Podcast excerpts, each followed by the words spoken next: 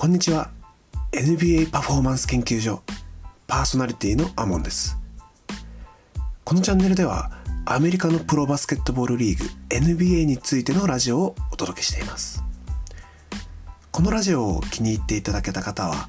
いいねボタンとフォローの方をぜひお願いいたします。今日5月25日は NBA のプレーオフシリーズ第4戦西の第4試合ダラス・マーベリックスとゴールデン・ステート・ウォリアーズの試合があります。現在はゴールデン・ステート・ウォリアーズが3対0でリードしています。NBA のプレーオフシリーズは4回勝つと次のシリーズに進めますので、えー、本日の試合を勝ちますと、えー、スイープという言い方ですね。4対0でストレート勝ちをするということになっております。もし仮に今日ゴールデンステートウォリアーズが勝った場合はですね東地区の決勝戦が今2対2の同点なんですね。なのでこちらのカードは最短でもどちらかのチームがあと2回勝たないと終わらないので仮に今日ゴールデンステートウォリアーズが勝った場合には東地区の決勝の決着をですねゆったり待つ形になります。なので最終的に、えー、西の勝者と東の勝者で NBA ファイナルを行う際には、まあ、本日ウォリアーズが勝った際には非常に、えー、ゴールデンステートウォリアーズに分があるのではないかなというところですね。ほんの数年前までですね、えー、45年前までは、えー、ゴールデンステートウォリアーズは4年連続で決勝に進出してましてその4年間のほとんどを、え、スイープで勝ち上がってきてるチームなのでプレーオフならではの接戦の激闘を勝ち上がってきた相手チームにとってはクールにあの勝ち上がって試合を待っているゴールデンステートウォリアーズというのは非常に嫌な相手だったと思うんですよね。それが今年も再現されてしまうかもしれないなというところです。試合の細かい注目ポイントでいきますと23歳の、えー、ダラス・マーベリックスのエースですねルカ・ドンチッチ選手の快進撃がまだ続くのかというところですね。でこのルカ・ドンチッチ選手なんですけれどもプレーオフでのパフォーマンスが非常に定評がありまして今年で3回目の出場になるんですけれどもその出場したプレーオフの平均得点があの有名なマイケル・ジョーダン選手よりも一時上回っていたという状態で今は平均得点で1.2点ほど下回っていて、えー、プレーオフ平均の平均得点が32点台なんですけれどもそれでも歴代2位の記録なんですよね。その記録をまだ23歳の選手が持っているということを考えるとそれがどれだけすごいことなのかっていうのがわかると思います。対してですねゴールデンステートウォリアーズにも22歳の22歳の有望な選手がいます。ジョーダン・プールですね。今まではステフ・カリーとグレイ・トンプソンの2人がスプラッシュ・ブラザーズという名前でスリーポイントを2人で量産するところからその名前が付けられたんですけれどもこのジョーダン・プールが入ってきてからは今はスプラッシュトリオなんていう言い方をされてます。このスプラッシュトリオの三男坊ですね。ジョーダン・プールの活躍がファイナルの前にもう一つ見れるのかどうか。それ次第では NBA ファイナルでジョーダン・プールの活躍というところでゴールデン・ステート・ウォリアーズの優勝が盤石なものになるかがまた少し変わってくるのかなと思うのでそこが今日の見どころになるかなと思います。それでは本日のパフォーマンストピックです。今回はディフェンスとの駆け引きについての考え方をお話ししたいと思います。まず一番最初にお話ししたいのが期待値についての考え方です。一部の NBA 解説者の中ではこの期待値という考え方をよく使う解説者の方もいます。これが一体どういう意味なのかというとシュートには1回の得点で何点入るかということとその点数を獲得するためにどれぐらいのリスクと安定性可能性があるのかということを計算に加えて考えていきます。例えばスリーポイントシュートが全く入らない選手の場合はスリーポイントシュートを打つよりもレイアップシュートを目指した方が一般的には期待値が高いとされていますただその代わりゴール下でディフェンスが詰めてきた時にきちんとレイアップを決めることができない選手であれば入らないスリーポイントシュートと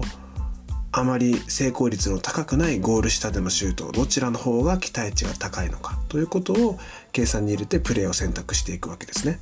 この期待値という考え方において高い、数値を持っている選手というのは当然影響力が大きくその相手の警戒度というのも高くなっていきます。では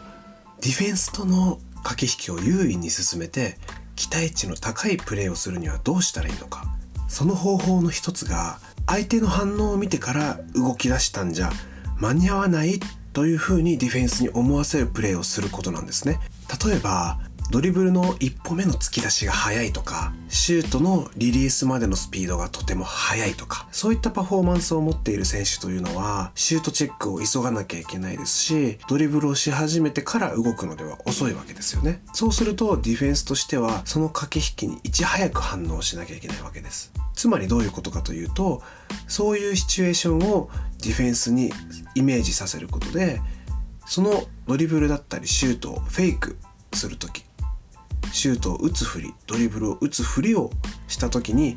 重い意味がそこに含まれていくわけですね。こいつのシュートは今飛ばなきゃ間に合わないというプレッシャーの中でディフェンスに対してシュートフェイクをかけることでディフェンスは思わずジャンプしてしまい相手のシュートフェイクに引っかかってしまうとこれは有名な選手ほど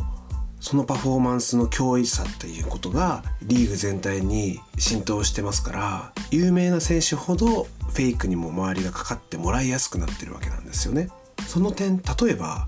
オリンピックのゲームだと少し状況が変わってきます。なぜなら海外の選手はあまり他国の有名な選手のことを知らないんですよね。まあもちろん最低限のスカウティングであったりとか分析というのは試合前に行うものだと思うんですけれども同じリーグでプレーをしている選手ほどあまり敵国の選手というのは情報がないものなんですね。そうするとその選手がどれぐらいどのプレーが脅威なのかをあまり知らないので、まあ、良くも悪くも戦術を立てられないわけですよね。そうするとある国では、えー、一つ一つのプレーを脅威として認識されているのでその選手のフェイクには周りの選手も引っかかりやすいですしそうするとその選手自身もさらに動きやすくなるわけなんですよね。その点オリンピックや FIFA 大会などの国際試合の場合はどうかというと相手も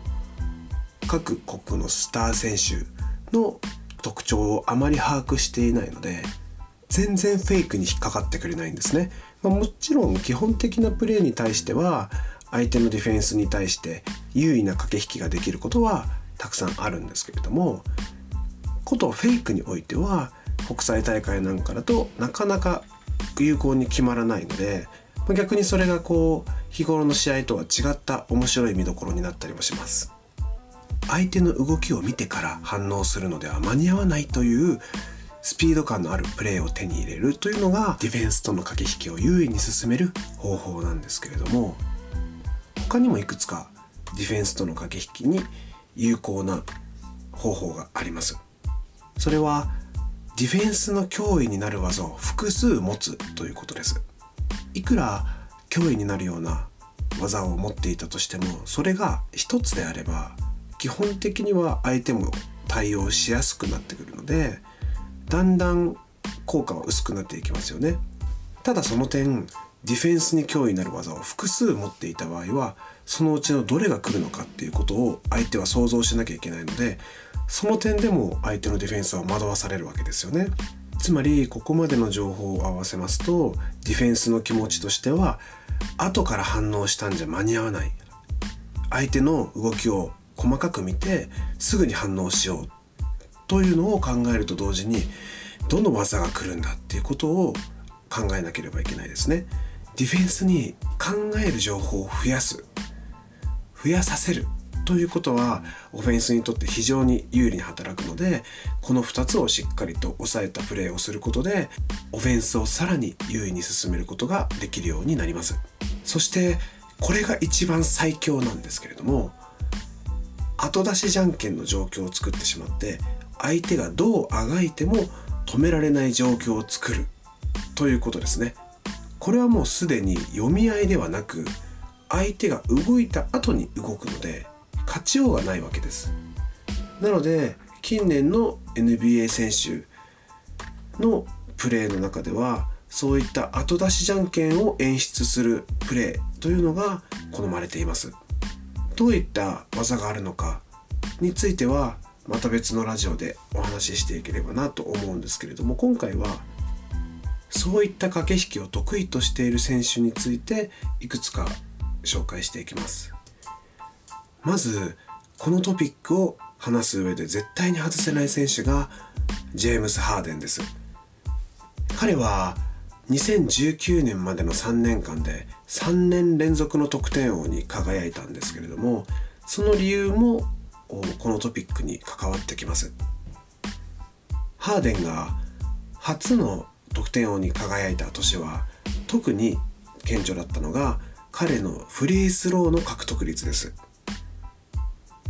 相手のディフェンスがハーデンの動きを見た後にハーデンはそこに合わせて体を動かすことで大量のフリースローを獲得し全リーグでも1位のフリースロー獲得数それから成功数を収めていました。なぜこの年の得点王に彼が慣れたのかというと彼のその後出しじゃんけんになってしまうような駆け引きの仕方というのがもう止めようがなかったんですね。ディフェンスがハーデンの動きに合わせて対処をしている時にハーデンはその動きを見た後に後から変えてしまうんですね。なのでいくら先読みをしたりとか正しいタイミングでディフェンスが動いたとしてもハーデンはその後に勝手に動きを変えてしまうんです。なので本当に文字通りの後出しじゃんけんなんですよね。後出しじゃんけんじゃ勝てないですからこれはもうどうあがいても止められない最強の技ということになりました。でその2年後ジェームス・ハーデンはシーズン平均36.1得点というとんでもない平均得点で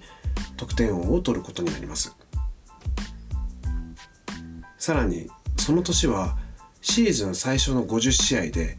40得点の試合を20試合以上するというこれもとんでもない記録を叩き出すんですね。この時のジェームス・ハーデンはスリーポイントに関わる駆け引きもたくさん覚えていたのでフリースローをたくさん獲得ができる選手であると同時にスリーポイントを有効なシチュエーションで打つことができる。そういった演出ができる選手になっていたんですね。ディフェンスとの駆け引きにおいて一番理不尽なスキルを手にしたのがこの2018-19年のジェームス・ハーデンのプレーでした。他にも何人か後出しじゃんけんのシチュエーションに持ち込める選手がいます。紹介するのがデマー・デローザンですね。ここにはクリス・ポールであったりとかマイケル・ジョーダンコービー・ブライアントの名前も上がってくるプレースタイルになります。彼らはジェームス・ハーデンほどドリブルの回数をたくさん打つ選手ではないんですけれどもドリブルを打つ前のポケットドリブルというスキルがあるんですね。手元にボールを引きつけてドリブルを打つか打たないかその間に絶妙な間を与えるスキルなんですけれどもそのタイミングでシュートを打つか打たないか直前までわからない動きをするというのがこのマイケル・ジョーダンから始まって、えー、コービー・ブライアントやデマー・デローザンクリス・ポールに継承されているスキルになります。プルアップジャンパーというような言い回しをされることも多いですね。他にも現役選手で一番の人気を誇っているステフ・カリー選手も後出しじゃんけんのシチュエーションを作ることができますしレブロン・ジェームズやルカ・ドンチッチ選手など体の大きく体格だけでなくフィジカル的にも優れている選手もそういったシチュエーションを作ることができます。レブロンやルカ・ドンチッチの場合はゴールの近くに侵入されてしまうと背も高いですしフィジカルも強いのでそれこそ後出しじゃんけんというよりはどれを出しても勝てないような状況っていう言い方が正しいかもしれないですね。今ご紹介した6名の選手がディフェンスとの駆け引きという点では非常に優位性を持っている選手たちになります。もちろんその駆け引きだけが全てではないですしディフェンス側のミスで抜くことができたりとかそこまで後出しじゃんけんができてなくてもじゃんけんの勝率60%以上で勝負ができる選手であったりとか NBA に在籍している選手のほとんどはそういった選手が多いです。まとめるとディフェンスとの駆け引きにおいては後手に回った反応では間に合わないようなプレーをすること。そしてディフェンスの脅威となる技を複数持つこと。最後に後出しじゃんけんに持ち込める演出力を手に入れること。これが現代の NBA で活躍するための一番大切なオフェンスのテクニックです。今日はディフェンスと駆け引きをする際の考え方についてでした。それではまたお会いしましょう。さようなら。